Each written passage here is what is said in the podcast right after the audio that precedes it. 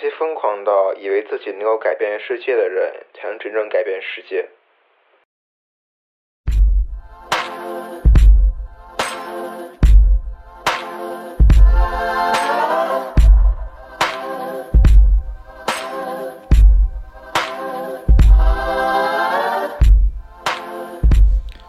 苹果是一家在科技上世界领先的公司，在几十年历史中，他们创造出了无数辉煌的产品。让我们先从一段广告词开始，致那些疯狂的人。致疯狂的人，他们特立独行，他们桀骜不驯，他们惹是生非，他们格格不入，他们用与众不同的眼光看待事物，他们不喜欢墨守成规，他们也不愿安于现状。你可以认同他们，反对他们，颂扬或是诋毁他们，但唯独不能漠视他们，因为他们改变了寻常事物，他们推动人类向前迈进。也许他们是别人眼里的疯子，但他们却是我们眼中的天才。因为只有那些疯狂到以为自己能够改变世界的人，才能真正改变世世界。现在大家电脑上这些用户界面啊。我们叫它 GUI，他们的祖师爷其实是苹果在几十年前推出的一款电脑，叫麦金塔，我们就或者说 Macintosh。那么 p u n t i n 你觉得就是麦金塔呀，它和现在有什么影响没有？嗯，其实我认为吧，初代的 Macintosh 的一些东西还存在在这个现在的电脑上。呃，举个例子吧。十九世纪末，电报是这个最主流的远远距离通讯方式。你可以从纽约发电报到旧金山，只需要几个小时就能送达。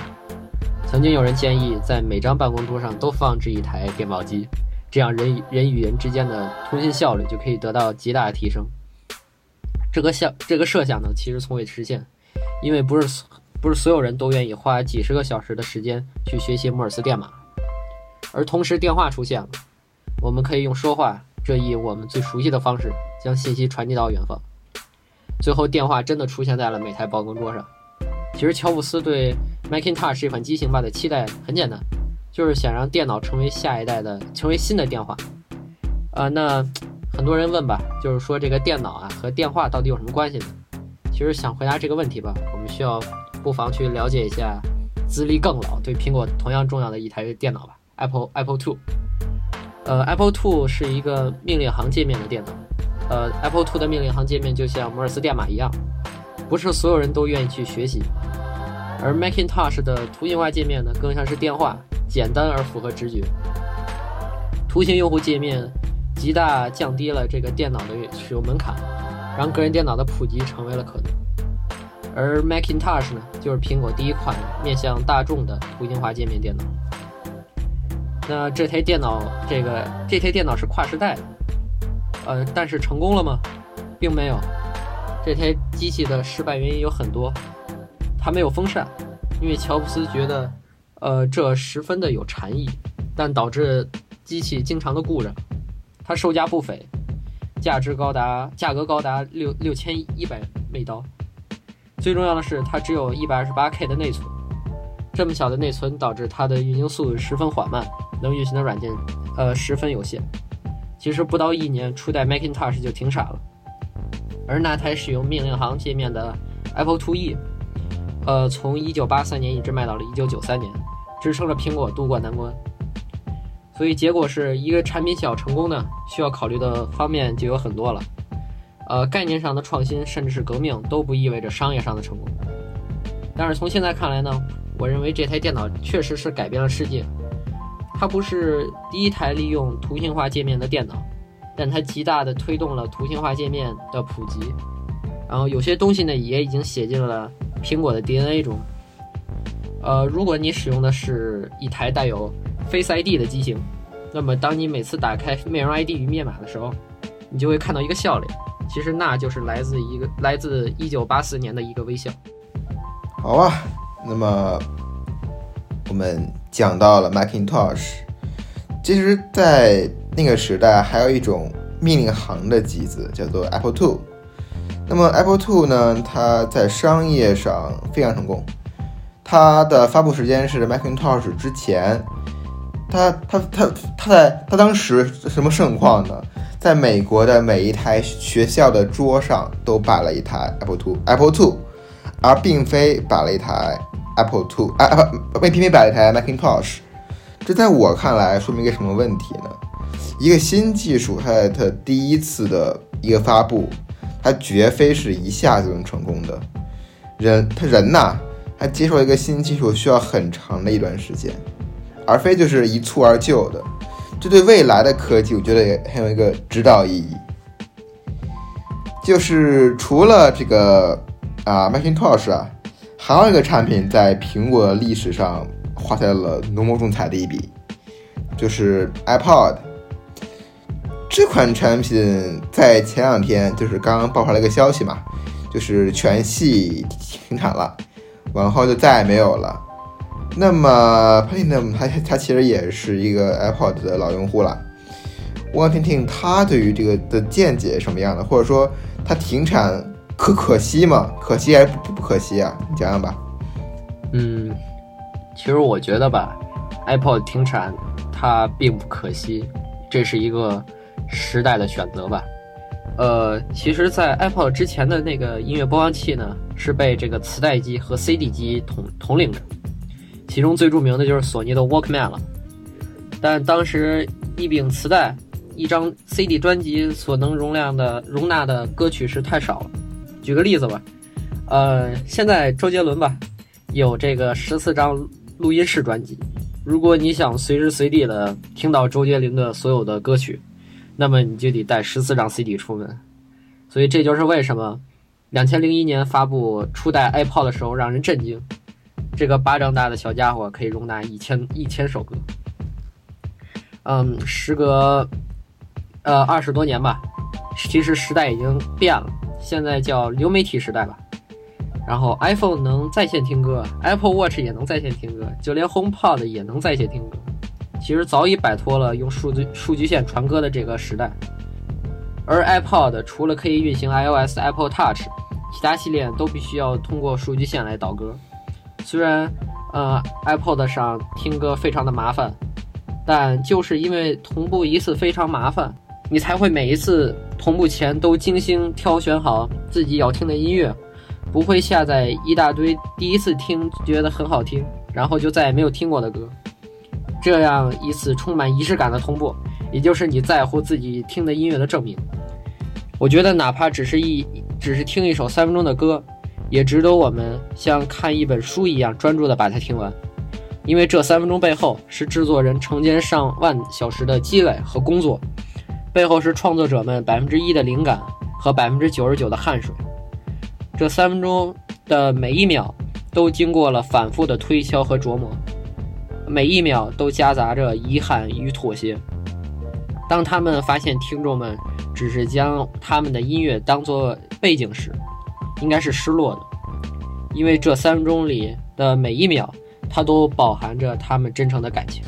说完我们这个另一个产品啊，就是呃 Air AirPod，还有一个产品也是苹果当年主推的一个产品线，就是 Mac 产品线。至今我还记得当年乔布斯从他的一个信封里面薅出来第一代呃 MacBook Air 的时候，全场的欢呼声。是多么的壮丽！现今已经十几年过去了，MacBook Air 现在也发展到了 M1 的时代，但是它的总体外形依然没有太大的变化，还是全铝机身，然后楔形的一个底面。但是我们都知道，MacBook 当初有一段塑料的这么一个时代，整个机身都是塑料的。不知道分析他们对于这个塑料还是铝有这么一个一个。见解呢？嗯，其实吧，我觉得在两千年到两千一零年这个时间段吧，推出的塑料机型让我非常的喜欢。那咱们咱们就只说一款机型吧，说这个初代的 iMac，呃，这是苹果第一款以 i 命名的机机器，在那个时代吧，厂商们主要的关注重点都是在硬件的性能上。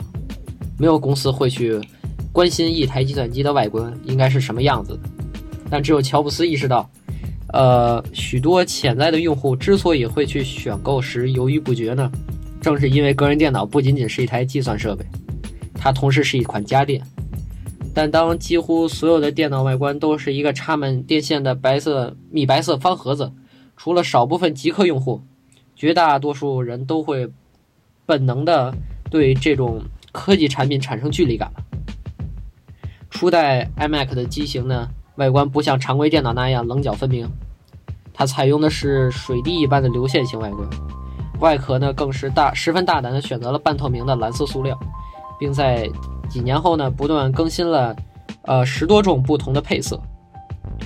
呃，除了大胆的外形和它的配色之外吧，呃，初代 iMac 机身背后还有一个非常标志性的把手。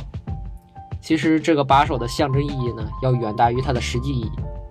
那时的消费者们吧，之所以会对一台电脑产生距离感，是因为普通人在日常生活中很少去。很少会见到一个插满电线的方方盒子，呃，但一台电脑呢，有一个把手，它就不一样了。把手在生活中是随处可见，而且它们诞生的目的就是为了让人类去触摸的，呃，这样就让消费者看到把手后会出于本能的去触摸这台机器。呃，打个比方吧，这就像是差一步就要拼好的魔方。即使从来没有玩过魔方的人，也会下意识的去伸手把它拼好。就这么一个天才的想法呢，就彻底消除了消费者对这个初代 iMac 的距离感。然后半透明外壳所露出的电路板，又完美的保留了产品的科技感。所以这款机型呢，它虽然是塑料质塑料的质感，可能在当今社会吧，嗯，你会觉得塑料的东西它就特别的廉价。但是其实，在那个时代，我我觉得，嗯，塑料它不不仅仅代表着这个一个很激进的采用这种美观的设计吧，它还代表着这个当时人们对这个科技感和美观之间的这个利弊的衡量，它找到了一个非常好的一个平衡点。喷嚏那么说，他在。铝金属、航空铝和塑料的之间的选择中，选择了塑料。但是我作为一个 MacBook Air 的用户，我其实更喜欢铝金属一点。主要是塑料，它在质感上是必定不如这个铝的啊。我花了小一万去买这台电脑，其实你让我在性能和在外观上选，我可能会选性能一点。因为我希望我买的它不仅仅是一件电子产品，我更希望我买的是近似于一件艺术品东西。即使我把它当一个家居来摆到家里，它也有很强的观赏价值。就是在我来看，嗯，可能我更选铝金属的 Mac 一点。那么下一个产品就是可能是苹果最出名、最大众出名的产品了，就是 iPhone 系列。我们先从 iPhone One 开始说起吧。在 iPhone One 的时代，我记得是两千零八年吧，在那个发布会啊，呃，乔布斯第一次拿出了一个一个小方盒子，也就是往后的 iPhone One，他向观众们展示如何使用 iOS 系统。它一个软件，你就需要点一下就开了。你怎么放大呢？你只需要双指缩放。就放大了。iPhone 它为什么会成功呢？就是说它的操作系统是符合人的人的直觉的。我我觉得它应该是这么操作的，它就这么操作的，非常符合我作为一个人的直觉。iPhone One 往后就是 iPhone 4S 了，iPhone 4S 可能是在在中国境内第一款真正意义上火起来的 iPhone 产品。我很荣幸，也是 iPhone 4S 的用户。人说不是我啊，是我的母亲，她在当时首发就购入了 iPhone 4S。我当年第一次把玩 4S 的印象是什么？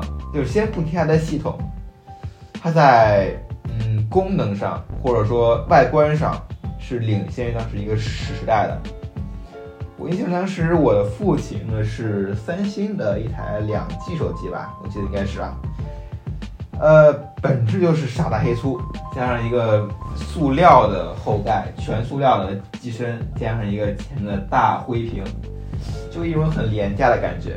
但是四 S 他们做到，呃，不不锈钢中框，呃，加上双面玻璃，各位可以发现，就是，呃，金属中框加上双面玻璃的设计，从四 S 一直延续到了今天的 iPhone 十三。所以说，四 S 在苹果上也是一个类似于开天辟地的这么一个意义。再来聊聊系统吧，四 S 的系统它真正的创新是什么？是 App Store 是吧？App Store 第一次出现在了苹果四 S 上，苹果四，准确说是苹果四系列上。它第一次，我记得就是当时那个时代，呃，下软件都要去哪儿呢？都要去应用商城。物理意义上的应用商城，去线下手机店，拜托那边那些老板帮你下。但是四 S 真正意义上做到了在空中给你下软件，不需要去呃手机店啊这些地方，是当时一个一个类似于革命性的这么一个升级。过了四 S 就是五 S 的时代了，五 S 它的。创新点应该是 Touch ID，还有就是当时我还记得那个，当时那个网上铺天盖地的宣传土豪金配色，各位当时幼小的心灵第一次感受到了什么叫金钱的味道。Platinum 他也是 iPhone 5S 的用户了，我们听他讲讲他他，我们听他说说他眼里的 iPhone 5S 吧。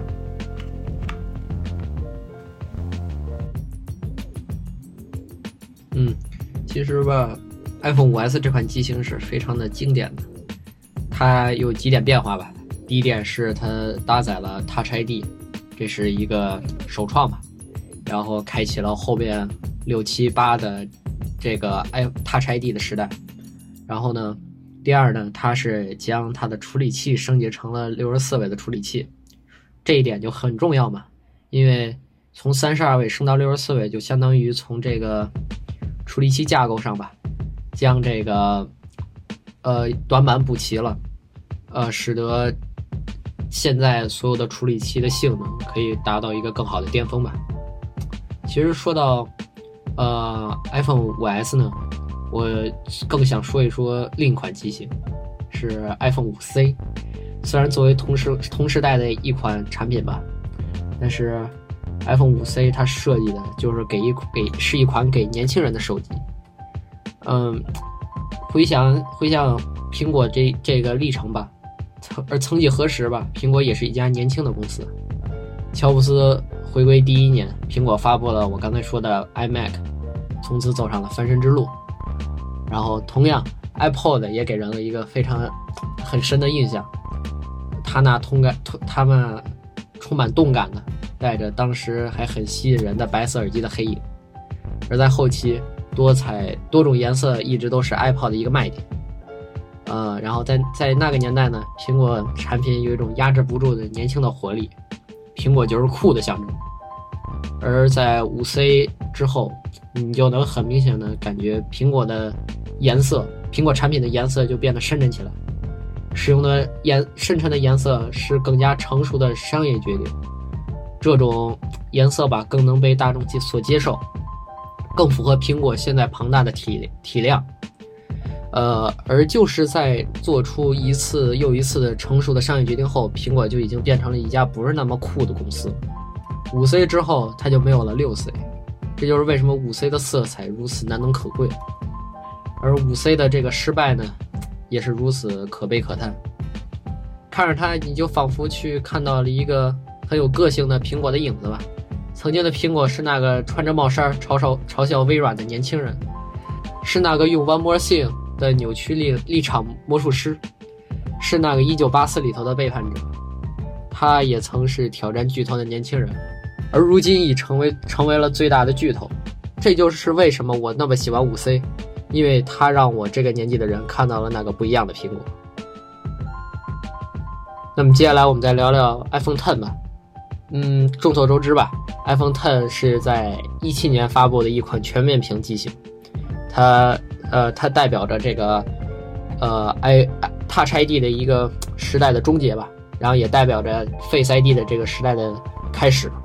那我想问问米萨卡，就是你觉得 iPhone Ten 这款机型发布的时间点，你觉得怎么样？就是这款，你对这款机型来说，你觉得怎么样？当初我刚好是想换手机的时候，刚好看了这个苹果的这个发布会啊，给我的感觉是什么？未来真的到了。呃，先说下这个 Face ID 吧。我以前用的都是指纹的手机，指纹手机它去解怎么解锁呢？你需要人为的做一个动作来解锁解锁这个手机，而 Face ID 它是无感的，无感解锁，你只需要瞄一眼它就开了。就是无论是现在大疫疫情时代，我们要戴口罩还是怎么样，我依然觉得 Face ID 是最优的解决方案。就即使现在戴口罩的情况下，我感觉是什么？我花钱买了我的手机，我凭什么还要为了解锁多麻烦我一步？而而 Face ID 就可以做到这么这么个一个感觉，无感解锁。我手机我手机它就是我的，我不需要为了给它输密码而浪费我额外的时间。我拿起来就可以用。这是关于 Face ID，当年它还有一个点是 OLED 的屏幕。印象里 iPhone Ten 应该是苹果第一代使用 OLED 的机型。呃，当年第一代其实苹果就做到了非常优秀的 OLED 的品质，领先于当时的国内厂家。嗯，OLED 还做什么？就是三边的超窄边框，除了刘海啊。三边的超窄边框，而且三边等宽，三边等宽，即使往后再推三四年，安卓厂旗舰还是没有做到一个简单的三边等宽。是涉及一个屏幕的封装工艺啊，这个扯起来没没没完了，我们直接跳过去。不管，呃，还有一点是那个摄像头啊，当时网上一一堆人吐槽它，啊，这摄像头那么丑啊，怎么跟红绿灯一样啊？啊，其实我觉得还好啦，都还行。嗯，说到 iPhone Ten，我们想想苹果的另外一款产品吧，就是 iPad。iPad 其实我也是老用户了，我第一款 iPad 印象里还是苹果的 Mini 二，嗯，iPad Mini 二，处理器好像是 iPhone 5S 的同款处理器。当时给我一个什么感觉呢？就是终于打游戏能畅快很多了。能用大屏来打游戏了，真的太爽了。但是其实往来一想啊，往后我换了 iPad Air 四吧，给我感觉就是它也只能爱奇艺了。就是你看它做生产力，基本就是稀烂。不说别的，就一个多任务，它一次只能打开一个 App，即使能分屏，它的体验还是稀烂。为什么不能做一个类似于 macOS 或者 Windows 的窗口化呢？iPad 已经上了 M1 了，所以我认为性能绝对不是瓶，绝对不是瓶颈。那么 Penny，那么你觉得就是关于 iPad 生产力，你有什么想谈的吗？好，嗯，其实我不不是很同意你的刚才说的，为什么不给 iPad 配一个多任务的，像类似于 Mac 的一样的多任务的观点。